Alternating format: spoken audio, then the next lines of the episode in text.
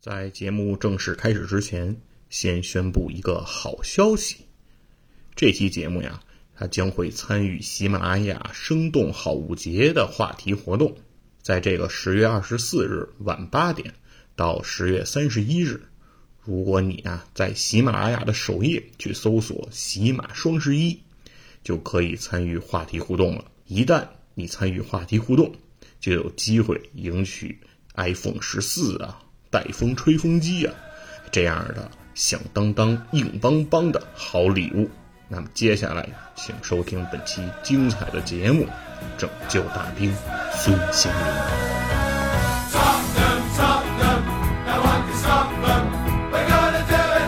这里是透过体育陪你看世界的体坛站着看，我是光说不练的细菌魔。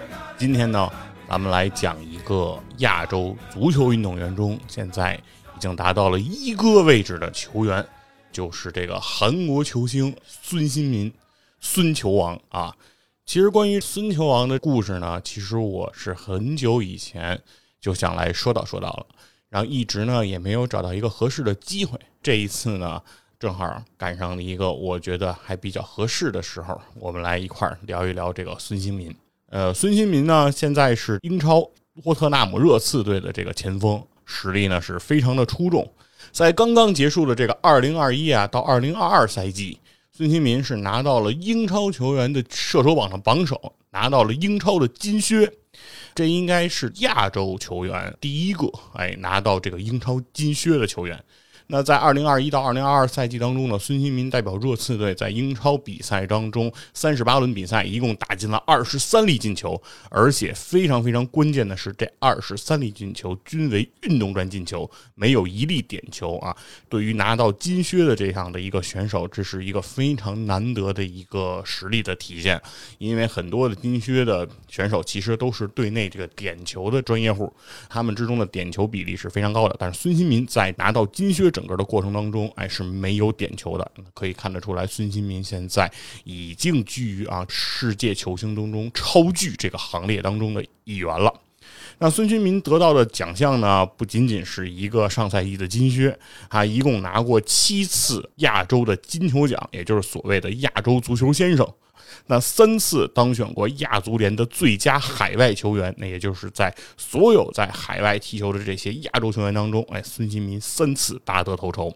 那六次当选韩国的足球先生。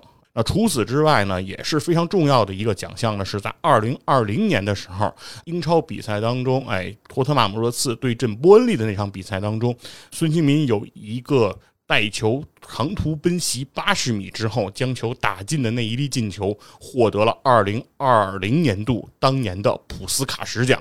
那所谓普斯卡什奖呢，所谓叫世界最佳进球。那可以说是在二零二零年度，世界认为啊，孙兴民的那粒进球是当年的最佳进球。这些。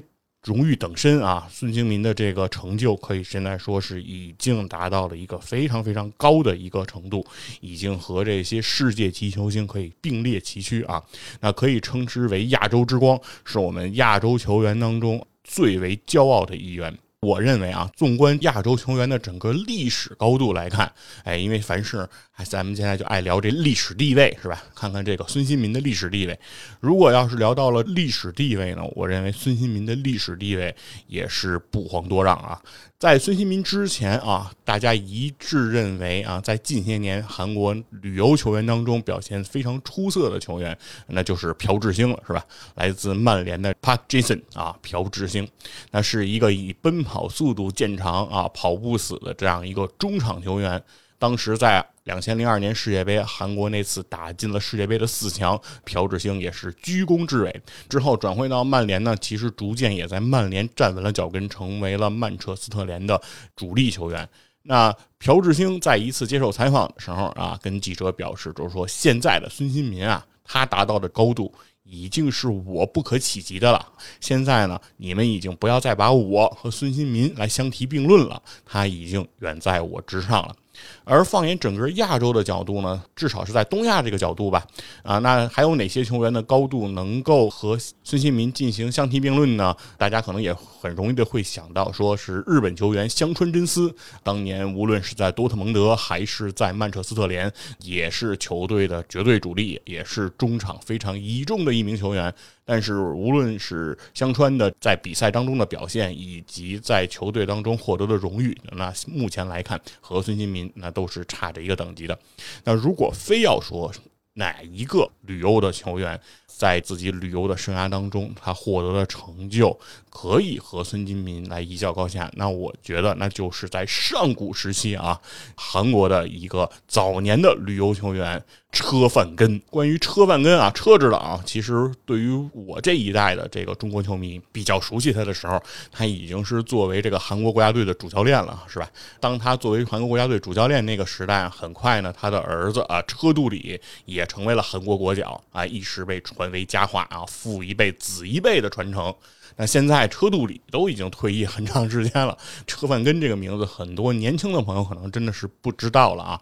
但是车范根当年在德甲。那也可以是掀起了一股韩国的旋风。当年车范根也是在德甲拿到过德甲的最佳射手。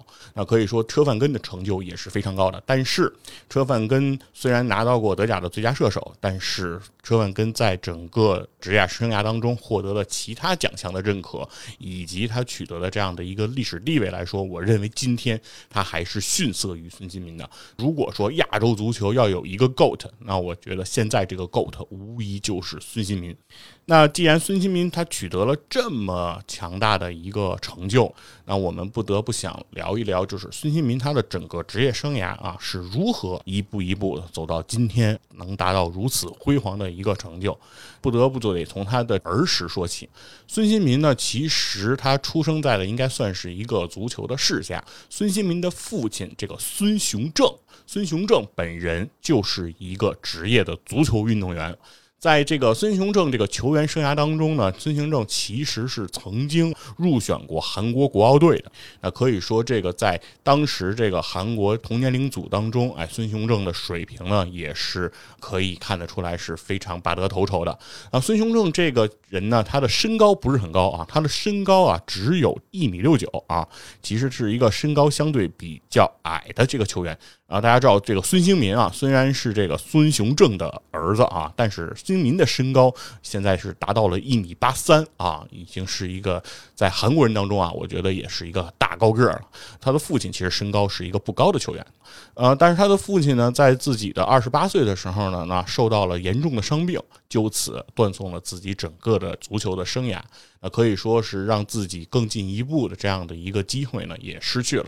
那就他父亲本人回忆呢说，如果他的足球生涯可以继续的话，他在之后是很有机会哎，能够入选这个韩国国家队，代表这个韩国，比如是征战奥运会啊、世界杯啊这些真正的世界大赛的。但是呢，他的职业生涯呢，中途的这种陨落，其实也是很有遗憾吧。孙兴民小的时候啊，其实他的父亲一开始。并不是非常希望自己的孩子能够成为一个足球运动员，他不太希望自己孩子走上足球之路。不知道是不是和自己足球生涯结束并不算美妙啊有一定相关啊。父亲刚开始呢，他并不期望，没有抱这个期待。但是孙兴民和他的哥哥呢，自幼对这个足球啊就非常的感兴趣。虽然父亲呢没有进行着重的指导，但是两个人呢也经常愿意抱着这个足球玩，也对体育运动哎充满了兴趣。于是他的父亲呢，大概是在孙兴民得将近快十岁的时候，小学二三年级了，才跟孙兴民和他的哥哥进行了一次深入的沟通。可能父亲也是认为，哎，年龄到了这个程度，已经可以进行一些比较正式的交谈和交涉了。那他的父亲和孙兴民和他的哥哥呢进行沟通，就是说，你们哥俩是不是真的想当一名职业球员？以后是不是真的想在足球上取得一定的成就？你们是不是真的想跟着我练足球？那这哥俩当然当时觉得说自己这么喜欢足球啊，那父亲既然问了，看来是有意啊要培养我们了。两个人都表示说，哎，非常喜欢足球，一定要在足球上出人头地，希望在足球的道路上哎走得更加辉煌。那他父亲说：“既然你们想选择这条路，那我现在就要告诉你们，这条路它并不容易。”它是一条非常艰难的路。既然你们现在决定了要走这条路，那你们就要抱有一种觉悟，哎，你们就要跟着我进入到这个魔鬼的世界当中了。从此之后呢，孙兴民和他的哥哥呢，基本上就无法逃脱他父亲的这个魔爪了啊。他的父亲就开始用自己的方式，哎，来对这个孙兴民啊进行这个训练。孙雄正对孙兴民的训练啊，可以说是非常艰苦。比如说。他非常强调这种基本功的训练，哎，尤其是对这种球性、球感这一方面的培养，啊，他对他的哥哥呢和这个孙兴民都要求两个人首先要做的就是能够颠球，哎，绕着体育场跑一圈，一只脚颠着球，哎，一边哎向前迈进，一共跑完一圈，啊，用右脚颠完这一圈四百米之后，再换左脚再颠四百米。这是一个基础的训练。从此以后呢，其实他的哥哥和孙兴民两个人啊，这哥俩就没再睡过一天懒觉啊，每天六点钟起来就开始进行哎各种各样的训练。训练可以说是非常的艰苦啊，强度也是非常的大。其中有一回啊，这哥俩当时因为一些事情发生了一点矛盾，两个人打了一架，大打出手。孙雄正看到了这一幕之后呢，也是用非常足球的方式对哥俩进行这个惩罚。哎，他就要求这哥俩进行颠球，哎，四小时，不是说要颠多少个，哎，是要求颠满四个小时，而且尽量这个球不许落地。啊孙兴民在后来回忆这段经历的时候，也表达过说，在当时啊，颠这个足球颠四个小时，真的是一种非人类的待遇了啊，非常的痛苦。说你颠到这一两个小时之后。啊！你再看这个地面，你就像坐过山车一样，这个地它就不是平的了，它就已经是一种眩晕的状态，然后再颠这个球。但是呢，我还是要尽力保持身体的平衡，基本上是靠这种本能和一种肌肉的机械，哎，来完成了这样一个颠球的任务。可以看得出来，这一些些小小的细节啊，都能看得出来，孙父啊，孙雄正父亲其实是对哥俩的这个训练呀，是非常的严格。那同时呢，其实啊，孙雄正对于哥俩的训练还有一个特点。孙雄正虽然对这两个孩子的，比如说体能，哎，比如说力量，比如说这耐力啊，比如说球感，比如说基本功，包括射门啊，孙雄正还要求哥俩每天要完成一千脚的射门，这都是一个非常恐怖的数字啊，对两个人进行这种魔鬼式的这种磨练。但是呢，有一个要求。他不允许这两个孩子去参加足球比赛，哎，就是说这哥俩练得多好，练得多苦，但是在孙兴民十五岁之前，实质上是没有打过一场正式的足球比赛的。球编得不错，哎，身体也特好，哎，方方面面都是一个特别厉害的球员，但是。在学校也好，哎，在哪儿也好，有这足球比赛，说你过来踢吧。啊，孙兴民说：“我不能踢，我父亲不允许我上场。”所以说，这个呢，其实也是和很多现在的青训啊，和很多所谓科学的或者说是梯队的这种建设啊，里面的这种理念是有些不同的。可以说，孙兴民的训练呀，他异常枯燥，因为足球大家都知道，足球魅力其实是在于比赛。足球的魅力，它不在于颠球，是吧？颠一万个球，你也不会有多大的成就感。但是如果你在比赛中能够进一个球，带给你的快感和兴奋，那是无可比拟的，对不对？但是孙雄正就是不允许孙兴民去参加专业的比赛，不能去踢球，哎，不能打这种正式的比赛。所以说，这也是一个非常奇葩的训练模式。但是呢，不得不说，哎，孙兴民日后啊，能够取得今天这么高的成就，和他少年时期，在他的儿童时期，他的启蒙阶段，哎，由他的父亲给他打造的非常良好的足球的基础技术，以及非常优秀的体能基础，哎，身体力量基础，这都是分不开的。那可以说，他的父亲用了很多年的时间，帮他夯实了一个非常强大的基础。在这样一个基础的前提下，当他进入到科学的训练体系进入到这种专业的梯队的这种训练当中啊，孙兴民的很多优势，那就在丛林当中，哎，马上就脱颖而出，哎，显得就鹤立鸡群了。在十五岁的时候，哎，孙兴民呢是加入到了首尔 FC 的青训营，这个时候呢，等于是才是孙兴民开始接触到正式的足球比赛。之前，孙兴正是不允许孙兴民去踢球的。现在呢，其实我们不得不就想聊一个话题啊，因为毕竟啊，孙兴民现在的成就大家都是有目共睹的，他的走上足球道路呢，和他的父亲呢也是分不开的。那不得不会想到说，父母哎，如果想要培养一个孩子，父母教育孩子，那父母要在孩子的人生当中，他去扮演一个什么样的角色？更多的是要扮演一个观众的角色，还是扮演一个编剧的角色？这是很多人哎，其实都在思考，或者说在为人父母的人，或者说即将为人父为人母的人，哎，可能也是一直在思考的问题：我究竟哎要扮演一个什么样的角色？那在我这边看来呢，我认为父母对至于孩子，更多的其实是应该扮演一个观众的角色。这为什么要这么说呢？其实也是从孙兴民的父亲哎孙雄正的身上，我们能够看到的一些点。那首先呢，为什么扮演的是观众呢？是说，首先观众的第一要务是观察，对吧？是在场下观看，你不是上去指手画脚，对吧？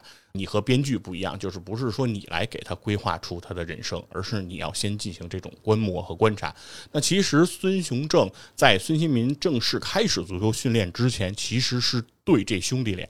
有常年的观察，他并没有在孙兴民特别小的时候就开始给孙兴民接受这种足球的训练，而是当他的年龄长到了一定程度，当孩子开始能够表达出自己的主观意愿之后，他才在孩子的同意和认同之下，才带领孙兴民走上了这条道路。所以，我认为这个就是一个观众的第一个本分，就是你要做观看和观察。接下来呢，其实就是。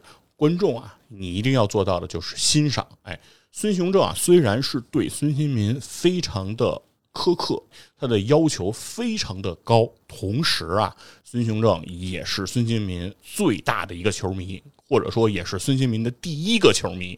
其实他很早的时候就已经知道了自己的这个儿子有着超乎常人的这样的一个天赋，无论是他的身体素质，哎，无论是他的思维的敏锐，无论是他身体的这种协调性，哎，那都是超过一般的球员的。所以说，其实他的父亲对他的。关注其实一直都是非常高的，其中有一个细节啊，在托特纳姆热刺和这个利物浦打到欧冠决赛，在那一场决赛的比赛当中，托特纳姆热刺最后是非常遗憾的输给了利物浦，错失了呃欧冠的冠军奖杯。当这个事情发生的时候，中场哨声响起的时候，孙兴民当时是跑向了球场的看台的另一侧，他跑到了一个看台的角落，为什么呢？因为那个角落里站着的人是他的父亲。他的父亲站在看台上，哎，和看台下的儿子，哎，非常高度差距上的一个拥抱啊，他非常耐心的哈去抚慰自己的孩子，因为他。也非常欣赏孙兴民能够取得今天这样的成就。那同时，其实父亲这个时候给予孙兴民的慰藉，也是让孙兴民感到最重要的。那所以看得出来，是孙兴民最看重的自己的球迷，那就是孙雄正他的父亲。那同时，孙兴正也是孙兴民最大的球迷。这个我认为也是父母要作为观众的一个，哎，我们基本要做到的一个角色——欣赏啊。我认为欣赏那是非常重要的。作为观众啊，其实还有一个觉悟，这个觉悟是什么呢？就是一种叫交付感。那什么叫交付感呢？就是说，作为观众或者说父母，我们并不是说不做编剧，就是说对孩子的成长、对孩子的培养、对孩子的教育说袖手旁观啊，说我就看着就完了啊，这事儿跟我没什么关系。让他自己奔去吧，啊，是吧？其实并不是这样。父母其实，在孩子的成长和培养的时候，其实你要给到充分的引导和自己的悉心的教导，以至于是这种以身作则。在这些方面，其实孙雄正啊做的都是非常的出色的。孙雄正今年啊年龄已经非常大了，但是孙雄正整个的身体状态保持的非常的好。他并没有像一般的退役球员一样，就身体会迅速的发福，他的身体还是保持着那种精瘦啊强健的这样的一个体魄，哎，身体的这个素质啊也是非常之强。哎，那为什么孙兴正会一直这样去克己的去要求自己？其实也是给孙兴民哎打造了这样的一个典范，就是职业球员那就应该去有这样强烈的这样的一个自我约束。哎，我想这也是哎孙兴正所做到的这种引导。那同时，孙兴正给到孙兴民的很多的这种训练，虽然看上去比较野路子，是吧？不许去打比赛啊，每天要颠球很长时间，然后进行这种苛刻的训练，看上去不近人情啊，看上去也不够科学。但是孙兴正其实也是有着自己的设计和想法。大家都知道，孙兴民的主力脚是右脚，哎，孙兴民是一个右脚球员。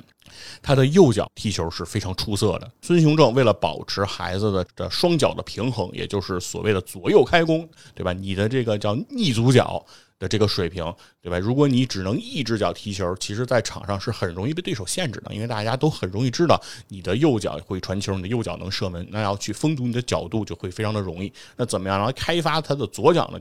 虽然孙兴民的主力脚是右脚，但是他的父亲从小就要求他，不管是穿袜子。穿裤子还是穿鞋，都要先从左腿穿起，就是永远不能先穿右脚。穿袜子你也要先穿左脚，哎，穿鞋你也要先蹬进左脚，哎，系鞋带也得先从左边开始，就是要强化他对左下肢的这样的一个重视，哎，让他作为潜移默化当中，哎，对他的左腿和左脚要加以利用。那所以说，这也造就了现在孙兴民能够比较好的这样一个双脚的这样的一个平衡。哎，那可以看得出来啊，孙兴民可以说能够取得这样的一个成就，其实和他父亲在之中扮演的这些角色非常成功，我认为是分不开的。但是同时呢，所谓交付感是说，这一切的努力，这一切的付出都要交付到孩子的身上，而孩子是不是能够取得成就，这件事情是可遇而不可求的。就是说，你的所有的投入，你的所有的投资，你的所有的付出，最后是能不能收获一个非常完美的结果，这个事情是不一定的，因为大家刚才。听到了是孙兴民，除了自己在接受这样的训练之外，孙兴民还有一个哥哥，对吧？两个人其实接受的是同样的训练，两个人的年龄也是相仿。孙兴民的哥哥比孙兴民要大两岁，两个人的年龄差距也不是很大，两个人几乎在同一个年龄阶段来接受到了孙雄正的这样的一个训练，但是他的哥哥最终其实是没有能够成为职业球员。而现在是和孙兴正一起作为青训的足球学校的青训的足球教练，在为这个孙兴正来工作。那孙兴正同时也对孙兴民的哥哥非常的欣赏和赞成，他也认为就是孙兴民无论取得多高的成就，说你从来也不要忘了，你也只是一个平凡的人。如果你愿意给我花上百亿韩元。来购置豪宅，那我们全家都可以住得很舒服。但是我更希望你能够用同样的钱来帮我建一个足球场，这样的话，我们可以。培养出更多的青少年足球的这样的一个苗子，能为韩国足球培养更多的人才。我和你的哥哥会为此而付出更大的努力。可以说，无论是对于成就非常高的孙兴民，还是对于在足球成就上并没有非常出色他的哥哥来说，其实他的父亲都是非常满意可以看得出来，这就是我认为作为一个啊父母来说，在一个孩子成长道路上扮演的一个角色当中，我认为更加的一个选择。哎，那就是成为他的这个观众。话说回来啊，今天咱们节目的主题，哎，是什么呢？今天都说了，哎，孙兴民今天的成就非常的高，已经是这个英超的金靴了，是吧？是托特纳姆热刺不可撼动的进攻核心。当年呢，他从这个十六岁来到了德国汉堡的青训队，在自己十八岁那年就代表汉堡队踢上了一线队的主力。那在几年之后呢，哎，又转会到了勒沃库森。当时孙兴民的转会身价呢，达到了一千万欧元。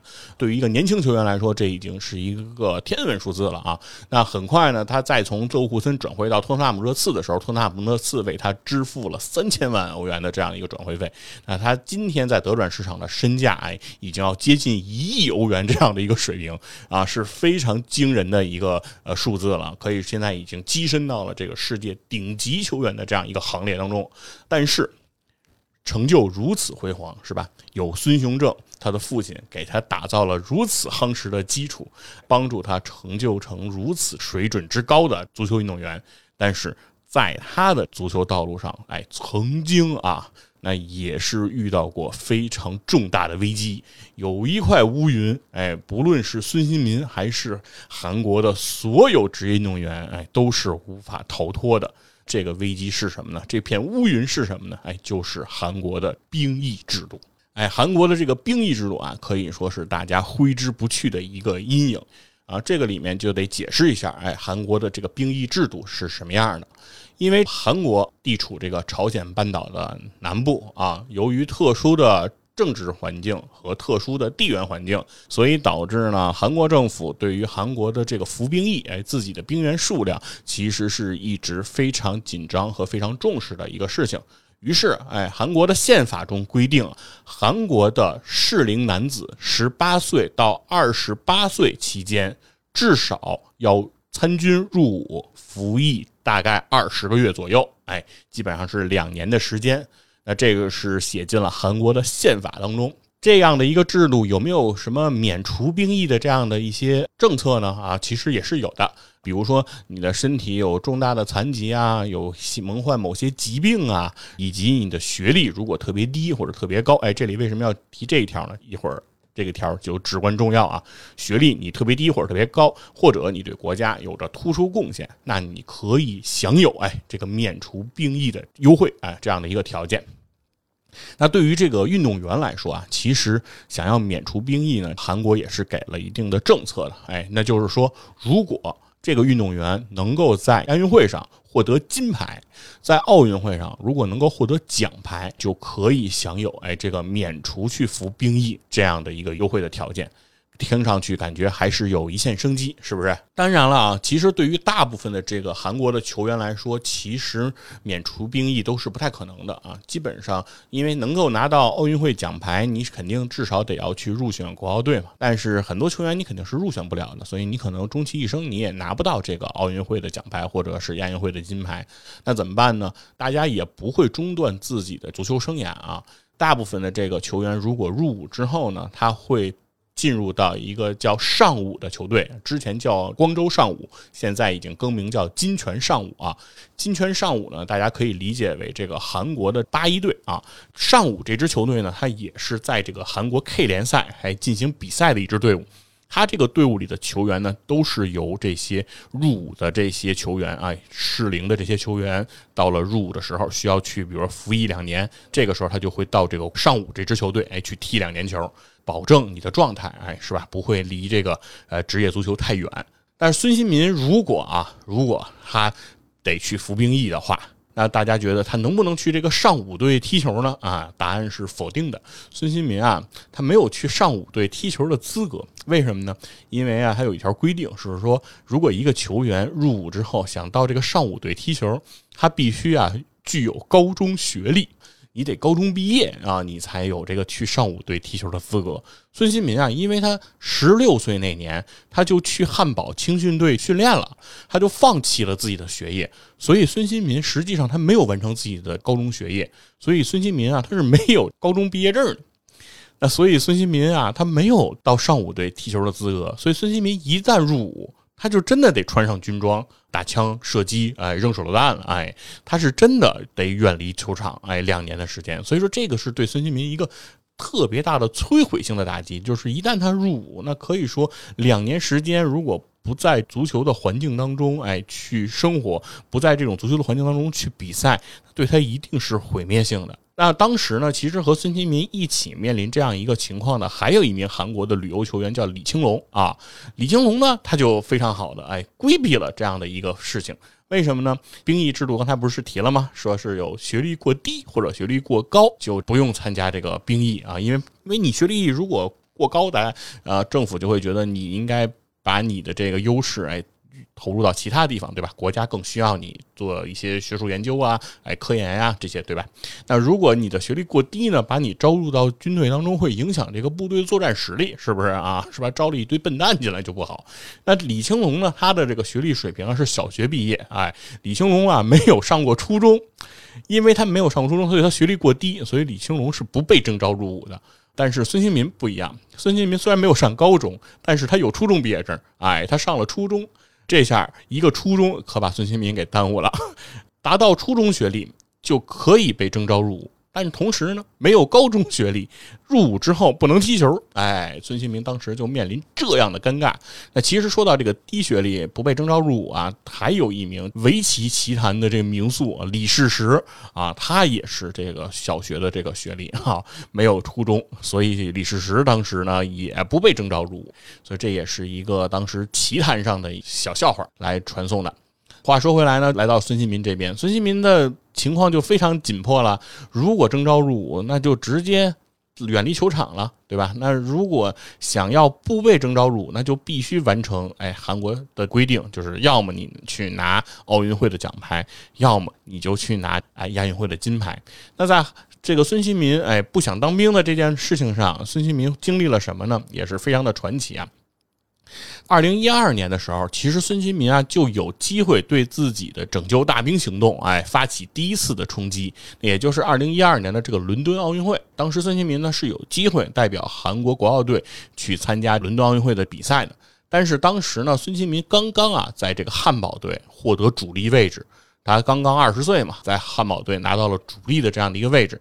他呢不想通过这个奥运会的比，因为奥运会的比赛分散自己的精力，影响自己的队内的这个刚刚获得的这个稳固位置。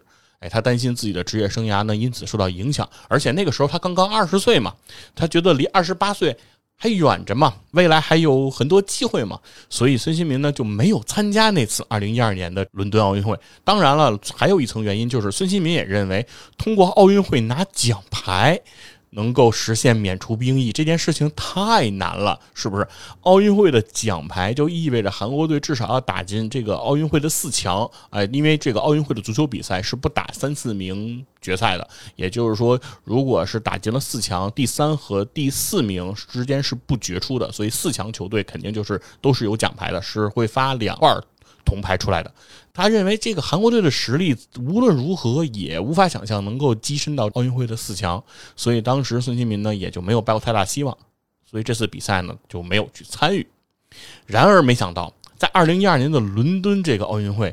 韩国队啊，创造了很大的奇迹，尤其是在八强赛当中，他们战胜了东道主英国队。当时的英国队应该是第一次，当时的英格兰、苏格兰、北爱尔兰和这个威尔士啊联合组成的这支国奥队啊，孙兴民。他的祖国啊，韩国国奥队在这届比赛的八强赛当中战胜了东道主英国队，啊，这是一个非常大的一个辉煌，打进了四强。然后因此在那届比赛当中，像季承佑啊这样的球员就都获得了免除兵役的资格，而孙兴民没有参加，所以没有这块铜牌。这一次机会就错过了。那接下来呢，是到了这个二零一四年。二零一四年呢，亚运会是在韩国本土举行，哎，是韩国仁川亚运会。这次亚运会，按理来说，孙兴民就得势在必得了吧？因为跟自己同波的球员们，哎，已经通过二零一二年的伦敦奥运会拿到了免除兵役的资格了，就差自己了，总是想要去的。但是呢，二零一四年，那适逢这个世界杯，同时这个亚运会呢是在世界杯之后。因此，他刚刚转会到的这个新东家勒沃库森拒绝因为亚运会就放人，他不允许孙兴民。因为参加亚运会来中断自己的职业联赛，哎，俱乐部呢是为了自己的利益考量，那俱乐部又不管你国奥队的成绩是不是，又不管你亚运会是不是拿金牌，俱乐部只考虑自身，对不对？所以是他们拒绝放人，所以导致孙兴民啊这一次亚运会没办法去出战，而韩国队呢这一回因为在自己家门口，对吧？本土举行的奥运会，那借助这主场之力，是韩国队啊是又一次拿到了亚运会的金牌，所以又有。一波孙兴民这个同辈的，哎，同年龄组的这个球员都获得了这个免除兵役的资质。那现在呢，等于是就剩下这个孙兴民了。给孙兴民的机会呢，可以说就是越来越少了。因为二零一四年这个时候，哎，孙兴民现在是二十二岁，离自己的二十八岁这个年龄截止就剩下六年了啊，这个已经非常的危急了。到了二零一六年里约奥运会这一次。孙兴民是无论如何，哎，也得去参加了。那俱乐部呢，也放人了啊。孙兴民呢，也真的哎，能够带这次为自己的这个拯救大兵行动，哎，开始付出真正的努力了，做出这个真正的冲锋。这一届的这个韩国队呢，其实也是在韩国足协上下也非常的努力。韩国队呢，也是可以说是精锐尽出啊，把韩国的这个国奥队的这个同年龄组最优秀的球球员，哎，全部征召进来。哎，目标呢就是一个拿到奥运会的这枚奖牌，帮助孙兴民啊能够不参军入伍，哎，实现这一夙愿。而这一次的韩国队的这个实力啊，确实也是不容小觑。他们在小组赛当中就曾经战胜过德国队，那可以说让整个韩国队，包括孙兴民都志得意满。哎，就觉得自己这一次手拿把攥，是吧？踌躇满志，哎，一定能够哎拯救大兵成功。但是呢，天不遂人愿。在八强赛当中，这支不可一世的这个韩国国奥队竟然输给了这个洪都拉斯国奥队。在韩国队输给洪都拉斯之后，韩国队等于就止步了八强，就差一步拿到奥运会的奖牌。那所以孙兴民在那次比赛之后，哇，是仰面痛哭。哎，那一幕这哭的是稀里哗啦啊，一把鼻涕一把泪的这个照片哎，现在其实也是能在互联网上重复性的搜索到他他痛哭的这个视频啊场面。别的球员呢，心情也不好，但是大家呢。没有孙兴民哭得这么伤心，因为队中的大部分球员啊，其实已经获得了免除兵役的资格了。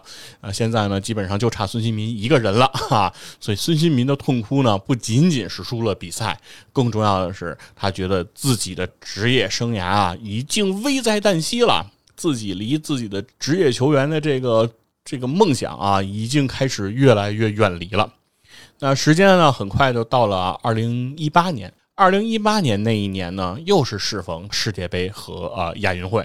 那同时呢，那一年的孙兴民呢是二十六岁，这就很关键了，因为奥运会和这个亚洲杯啊，它是两年一届啊。如果呢按照这个时间到下一届二零二零年的所谓的东京奥运会的时候，孙兴民的年龄啊他就已经超过了二十八岁了。所以说，在他生日之前，他就只剩这一次大赛了。也就是这是他最后的机会了，能不能拯救大兵成功？孙兴民能不能继续自己的足球生涯？哎，那。功败垂成啊，就在此一举了。所以这一次，哎，孙兴民呀也是势在必得。那在这个夏天呢，孙兴民呢是刚刚踢完了这个世界杯啊，俄罗斯世界杯的比赛，同时呢，哎，又在俱乐部哎进行比赛，不顾这种舟车劳顿啊，孙兴民还是在八月份又来到了印尼的这个雅加达，哎，参加这一届的亚运会的足球比赛。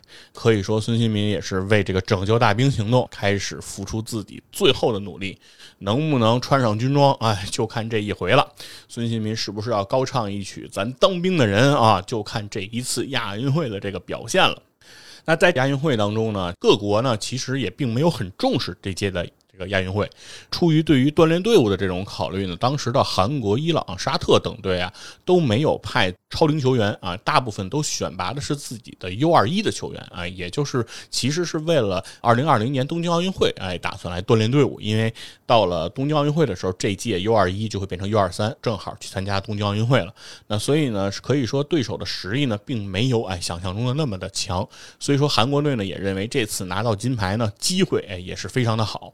但是事情就往往没有那么容易，可能是由于舟车劳顿啊，旅途的疲劳，并且比赛的繁多，所以孙兴民在整届这次亚运会当中，他的状态其实调整的一直都不是特别的好。那他们在小组赛当中就曾经一比二输给过马来西亚，这场比赛可以说是给整个韩国国奥队敲了一个警钟，或者说也给了孙兴民一记闷棍，就是说，如果连马来西亚都拿不下。那谈何去拿这枚亚运会的金牌？整个给他们的前景就蒙上了一层阴影。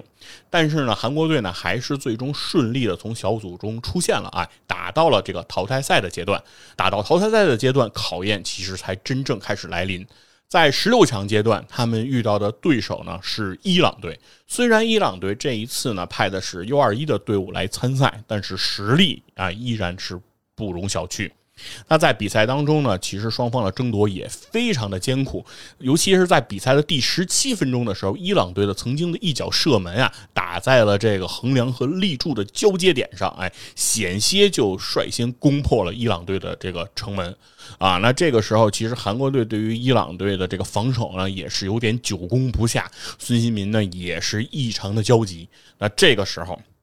所谓拯救孙兴民啊，拯救大兵孙兴民小小分队啊，开始了自己的表演。哎，那先由这个超龄球员啊黄义柱哎抢点破门，哎打破了场上的僵局，帮助韩国队一比零领先。随后呢，啊韩国前锋李胜佑啊又打入一球，扩大了比分，最终比赛定格为二比零。哎，韩国队有惊无险的淘汰了伊朗，哎走进了八强。那可以说这一次，哎，这个拯救这个孙兴民大兵小分队，哎，可以说立下了这个汗马功劳。但是到了八强赛呢，真正的考验终于来临，他们遇到了哎自己本届比赛中最难啃的一块骨头，哎，是乌兹别克斯坦队。因为这个乌兹别克斯坦啊，这次派出的这支 U 二三。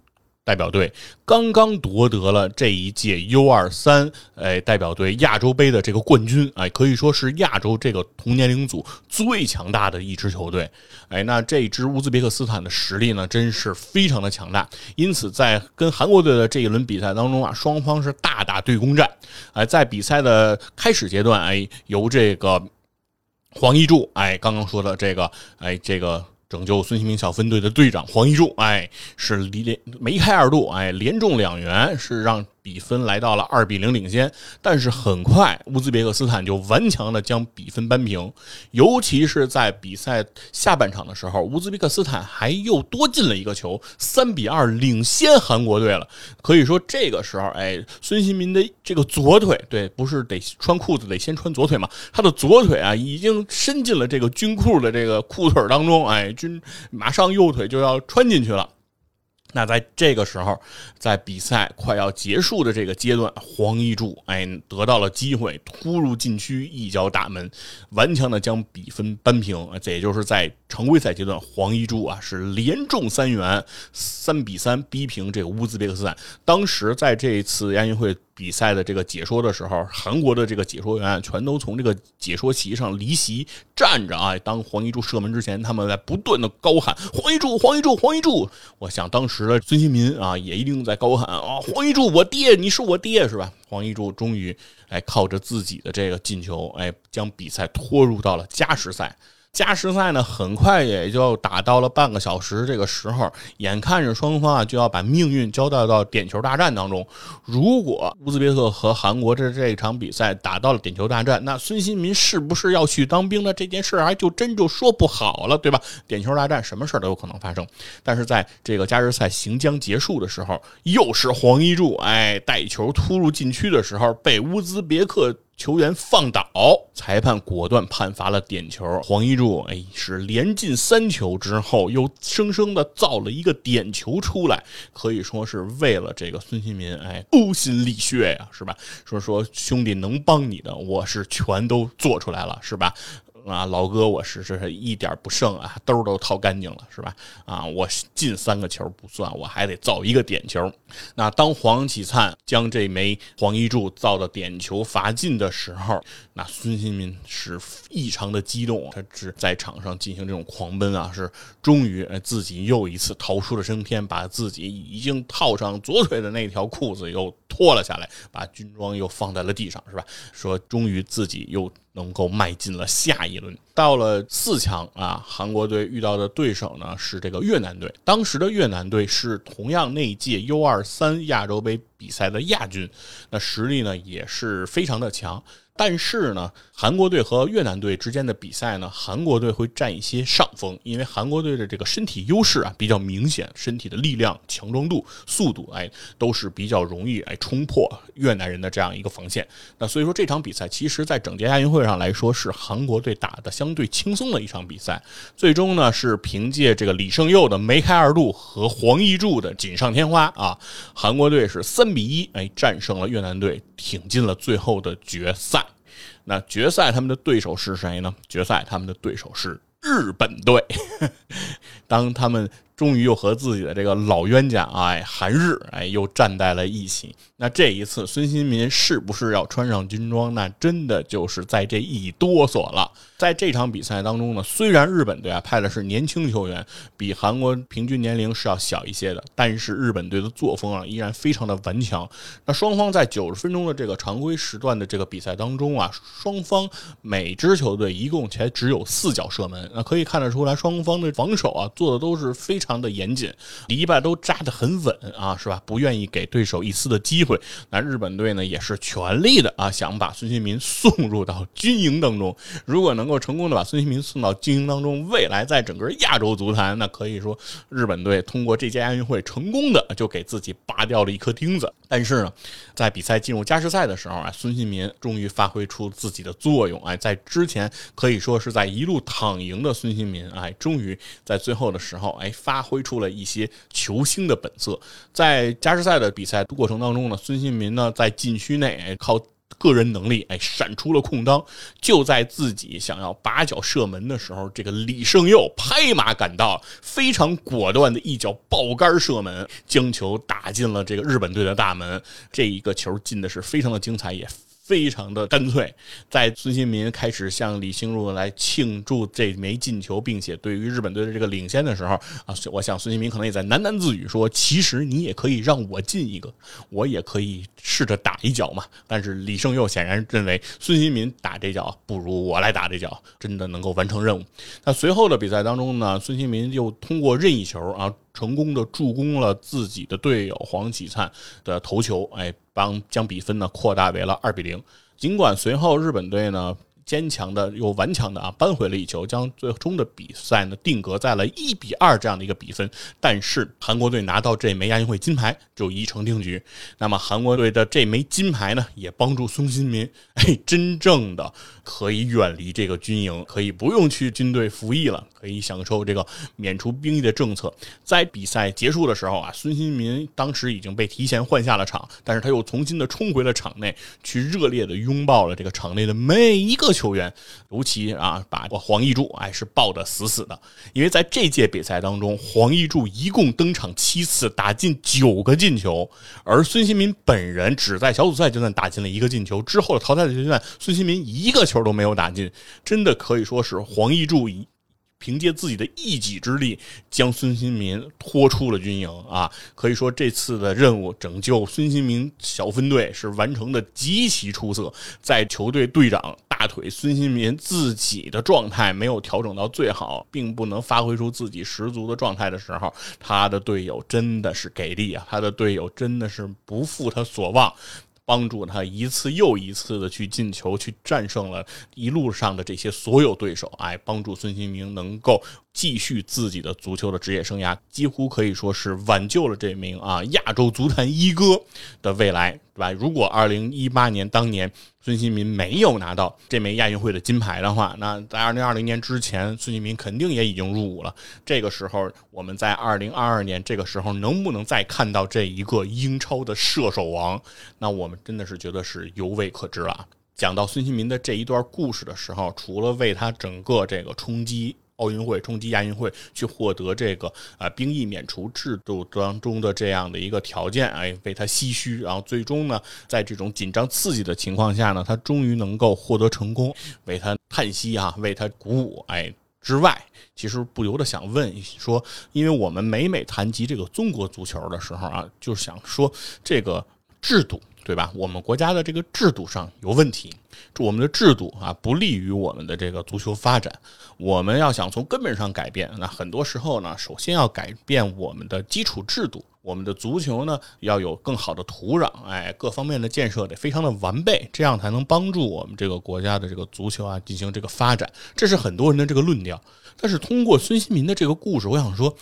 韩国足球上来说，面临的这样的一个制度的挑战和威胁以及限制，我认为显然比我们会更加的严重，是不是？一个已经成名的球员，因为兵役制度就可以让你进入军营，从而使你的整个球员生涯所断送。大家都知道，以孙兴民为例啊，如果韩国的这些。国奥队、国家队的这些球员没有拿到自己相应的国家队荣誉的话，事实上，大部分大批的优秀的球员，他们的国字号球员、他们的国脚球员，可能都会进入到军营当中。如果说以我国国字号球员的水平和近些年来的成就来说，那基本上我们连国多呀，对吧？全体国脚都是八一队的球员。韩国上五队不就是韩国的八一队吗？我们的八一队已经改制了，我们的八一队已经解散了，我们八一体育都已经不存在了。但是韩国的上五依然存在啊，他的大批的球员，他的归宿不就只有这一个地方吗？对吧？而在这样的一个球队，你显然得不到非常好的训练和比赛的这样的一个积累，你的球技、你的能力很难得到进一步的成长，你又靠什么东西能够维持自己？是不是？所以说，每一名韩国球员。能够挑战这样的一个制度，能够对抗这样的一个制度，他靠的只有自己的努力，只有这些球员在亚运会上去拿金牌，在奥运会上拿奖牌之后，他们才能够挽救自己的职业生涯，他们才能够最终获得继续自己足球梦想的这样的一个机会。我觉得这个是非常残酷和艰难的一个事情。这个不是说我们现在说什么制度对于我们的球员不够支持，这已经不是支不支持的事情了。这个是说你踢出来了，我都可以用这个制度把你毁掉的这样的一个事情。所以说，韩国球员显然他面临的问题或者面临的艰难、面临的这样的一个风险，显然是更加严重的。但是在这样的一个情况下，韩国依然能够培养出那么多优秀的球员，在欧洲五大联赛有着数十名。啊，韩国籍的这样的球员在效力，而我们中国只有现在一个吴磊在西班牙，而且吴磊当然也马上就要回国了。这个情况下，我们如何去和别人做对比和竞争？就是中国足球到底它的差距在哪？中国足球的问题到底在哪？我们归因最后能归到哪？呃，说实话，我觉得这又是一个令我们痛苦的。话题啊，虽然孙兴民作为韩国的球员，他作为亚洲球员的代表，他作为我们东亚人的骄傲，在世界足坛上现在取得的这样的一个成就，是让我们呃为之高兴的。但同时，我们每每由孙兴民想到我们自己的时候，又不由得会泛起一阵心酸啊。这个也是不同层面去思考这个问题，带给我们非常复杂的一个五味杂陈的一个结果啊。总之呢，我认为孙兴民整个的足球的生涯，包括他的起步。他父亲对他的这样一个培养，他在十五岁之前没有踢过一场正式的足球比赛。他之后在这个汉堡队，在勒沃库森，在托特纳姆热刺取得今天这样的一个成就，拿到英超的这个射手王。同时，孙兴民曾经差点因为兵役制度断送自己整个的足球职业生涯。我认为。从整个故事的角度来讲，这是一个非常传奇的足球人生，很少有球员能够像孙兴民有这么传奇、这么跌宕的这样的一个足球经历。所以今天把这些故事分享出来啊，也是想让大家更多的去了解一个韩国球员的一个人生啊，他整个经历的一个过程。往往我们一提到中韩之间，其实往往是一种对抗的态度，是说啊，我们中国球队有恐韩症，我们看到韩国队，然后有各种各样的情绪，但其实。其实我们除了对别人有这种想要战胜他的愿望哈，想要击败他的这种欲望之外，其实更多的是我们希望想从这种足球水平先进的对手身上，我们能学习什么？我们能从孙兴民身上得到什么样的启发？如果我们为人父母，我们能够学习到什么？如果我们是作为中国足球的从业者，我们能学习到什么？甚至于，如果我们只是一个球迷，我们能够体会出什么？非常感谢大家今天的收听这就是这一期的体坛战士谈谢谢大家拜拜。